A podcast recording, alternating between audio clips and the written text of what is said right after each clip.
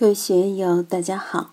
今天我们继续学习《传说庄子·徐无鬼道人的志趣与功夫》第三讲“无为而治与道德合一”第五部分。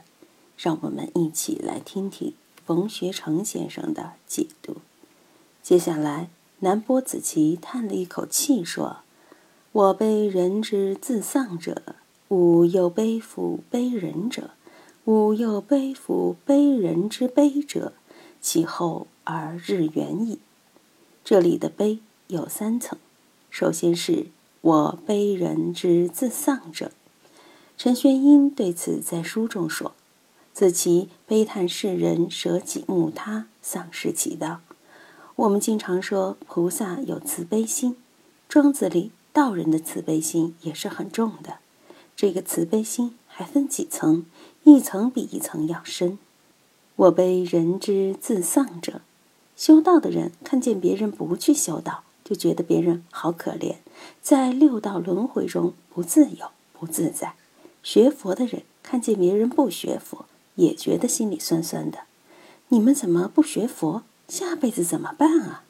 这类修道学佛的人看起来好像悲天悯人的，其实他们自己就很可怜。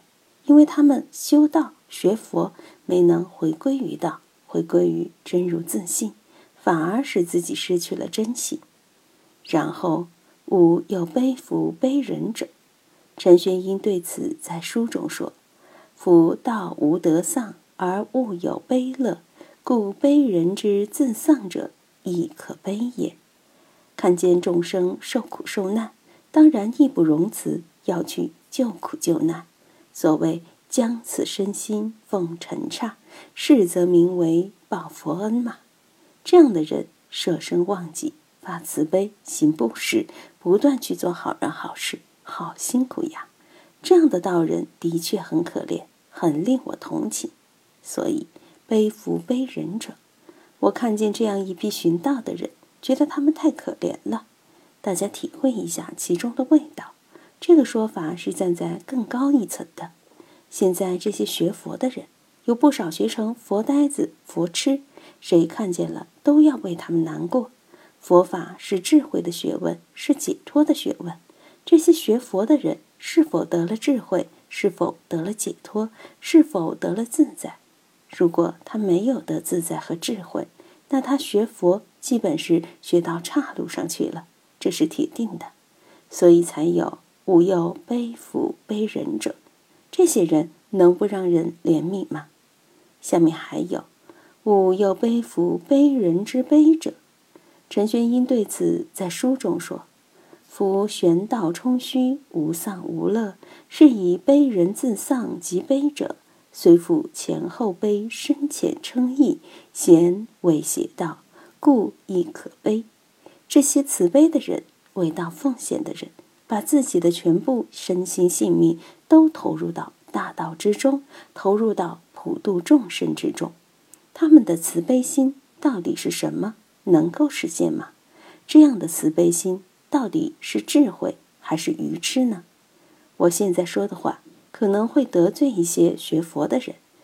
有的人到寺院里见了老师傅，热泪盈眶，眼泪一下就出来了。我们可以说。这个人不错，发心很好，与佛法相应，心灵相通。第二次去又是热泪盈眶，第三次去还是热泪盈眶，那不是犯愚痴吗？为什么总是把慈悲心挂在心里呢？学佛法要得乐，常乐我净，需要法乐和自在。一进三门，见了人就泪汪汪，像见了许久不见的亲娘一样，那就犯愚痴了。初次进入庙门，有这个机缘非常好，非常圆满。两次、三次、十次、八次，十年八年还是这个状态，这不是愚痴吗？所以，吾又悲夫悲人之悲者。有的人的确很慈悲，经常悲天悯人，但这种心情到底是智慧还是愚痴？是解脱还是束缚？真正的道人看到他们这样，心里不着急吗？非常着急呀！禅宗有段公案，道武和尚和云岩和尚一块儿去参南泉祖师。南泉祖师几番对话下来，道悟和尚就过关了，但是云岩和尚没有过关。道悟一见南泉，南泉就问：“你叫什么名字？”“我叫宗智。”道悟的法名叫宗智。南泉接着问：“智不到处，如何生宗？如果智慧没有到，你又如何能得宗呢？”道悟就回答：“切记道住，道住即头角生。千万别说什么智不到处，如何生宗？一说这个，头上就要长角，犯愚痴，成畜生了。”南泉和尚什么也没说，转身走了。云烟和尚不明白，就问师兄：“你怎么这样一说，南泉老和尚就回去了呢？”道武就说：“你去问蓝泉老和尚吧。”云岩就去问南泉老和尚：“我师兄这样回答后，老和尚你为什么就回去了呢？”哎呀，你师兄不是已经说了吗？切记道住，道住即头角生嘛，让云岩听得一头雾水。后来，道武和云岩回到师傅药山处，因为云岩没有开悟，药山就反复给他说：“你师兄是对的，切记道住，道住即头角生。”连续说了多次，云岩还不明白。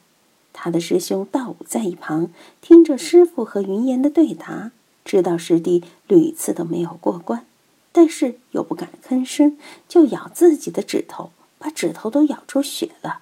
替他着急，道武对云岩就是背负背人之悲者呀。这里一层一层递进的境界，我们要好好感觉。有了这样的感觉后，其后而日远矣。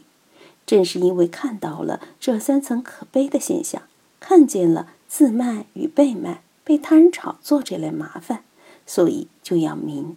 学道的人不能有一点扬名的念头。只要有一点想出头的念头，别人就会来炒作拍卖你了。大家要注意，名头也是可以买卖的哟。壁上的这些字画本来可能一文不值，如果某个亿万富翁收藏了，放在他的客厅里面，再找几位大学士来品评一下，这个竹子画的真是好呀。大家一宣传，这幅画可能就要卖上上百万了。现在的拍卖行里。这种类似的炒作也非常厉害的。真正的道人要远离这些荣辱是非，远离了那些人还能炒作你吗？还能鼓吹你吗？其后而日远矣，他就把自己藏得深深的，真正的藏起来了，没有人知道。禅宗里的洞山祖师在圆寂前说道：“我有贤名在世，谁能为我除之？”他说。我这十多年在洞山道场带了这么多徒弟，天天迎来送往，应酬接待，不舒服啊！谁能把我这个贤名去掉？这时，一位小沙弥说：“请问和尚法号？”这个小沙弥鬼不鬼呀？吉不吉利呀？你说你有贤名在世，我可连你姓甚名谁都不知道。洞山很欢喜，就说：“阿弥陀佛，谢子为我除名。”我的贤名已尽，然后安然作画。这个公案还是挺有趣的。今天就读到这里，欢迎大家在评论中分享所思所得。我是万万，我在成都龙江书院为您读书。